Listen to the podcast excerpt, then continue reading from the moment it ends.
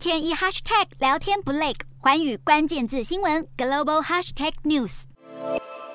东帝汶总统霍塔十九号访问印尼，除了表达加强双边贸易联系的想法，更希望能够在明年印尼担任东协轮值主席国的时候，正式的加入东协。东帝汶从二零一一年开始申请加入东协，目前是观察员的身份。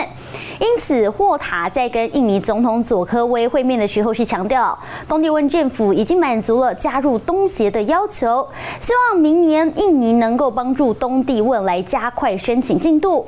而印尼方面呢，则是承诺将在东帝汶投资超过八亿美元，项目包含了能源、银行以及通讯业务。